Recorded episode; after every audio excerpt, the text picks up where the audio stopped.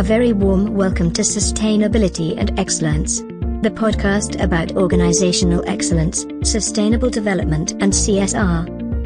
And here is your host, Alexander Hertzner. So, a very warm welcome here beside the UN PRME conference in Jönköping.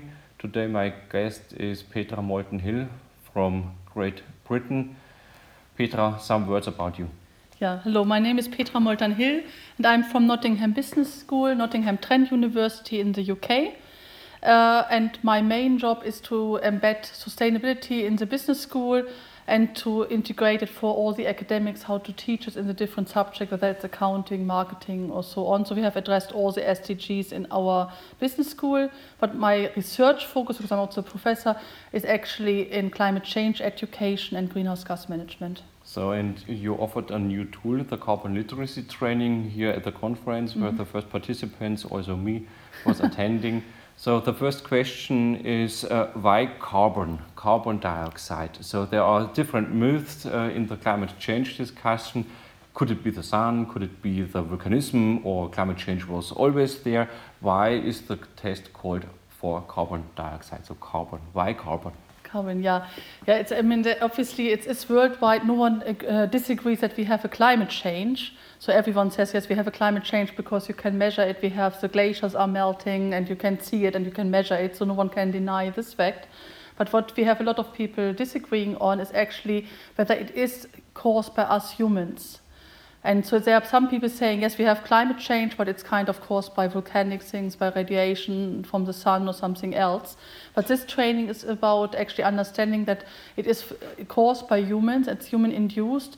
And from the climate science, it's actually that 97% of the climate scientists are actually agreeing that, it, that we have climate change and it is human induced. So it's a bit like if you want to go over a bridge and 97% tell you, oh, it's not safe to go over the bridge, but 3% say, oh, yeah, it's safe to go over the bridge. What decision are you going to make? Mm-hmm. And I think this is the question we are asked today. Um, okay, it's 97% caused by humans. Do you want to do something about it? But what the positive side is of that uh, of this side is actually if it is human induced, we can also do something about it. This is what the training is about, that we can still change it and we can actually still make sure that the climate change won't be so bad that we have catastrophic consequences if we do enough in the next few years. So, and climate change is a very complex topic. We have uh, the discussion about e-mobility or fuel mobility, or we are discussing about eating meat or be vegetarian and vegan. So it's a very complex. Why is it necessary to be carbon literacy. Okay, yeah, because it is so complex. So for people, it's very hard to actually understand this complexity. And what the training does is actually to understand okay, there are all these different options I can have as an individual, but also on a state level, in a business context, uh, in a kind of uh, in, in the context of my industry, as a consumer. So whatever level I'm on, I kind of get an idea this would be the thing I should do which has the biggest impact. And this would be obviously differently. If I'm kind of the CEO of a major corporation, I have maybe other possibilities to reduce climate emissions, uh, carbon emissions, and to change things within the whole company. Than if I'm only a single consumer, but every one of, of us can change something, and all together we can only achieve it because it needs a, a mega effort of all of us to actually get to the to the reduction of as if we go not over the 1.5 degree target which has been set for us as a kind of we shouldn't go beyond it. So everyone has to do it. And there's a training. It's an eight hour training.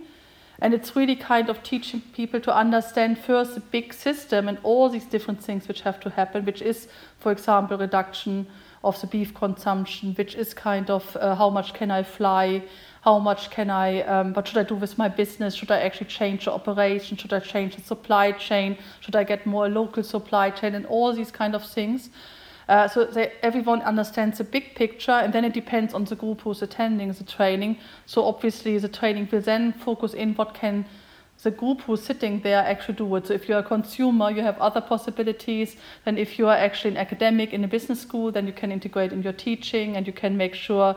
Um, that you also, when you have consultancy, you inform business about it. If you're a business, you might want to know what you, as in your business, can actually do about it. So, or if you're coming from a public sector organization or from a health organization, you again have to do other things. So it's always starting with the big picture, and then we are focusing in on who is actually in the training. And the idea is that the person in the training goes out really with, okay, this is what I can contribute, uh, that, that we have a positive future, and this is my action plan for the next five years. Okay, sounds very exciting. Looking forward for most attendees. Wish you good luck with the training. Okay, thank you for talking with me. Yeah, thanks very much. Thank you for listening to the podcast. We hope you enjoyed the episode. Find out more in the lectures, seminars or my other channels. Visit visionpluschange.com. Stay excellent and be sustainable.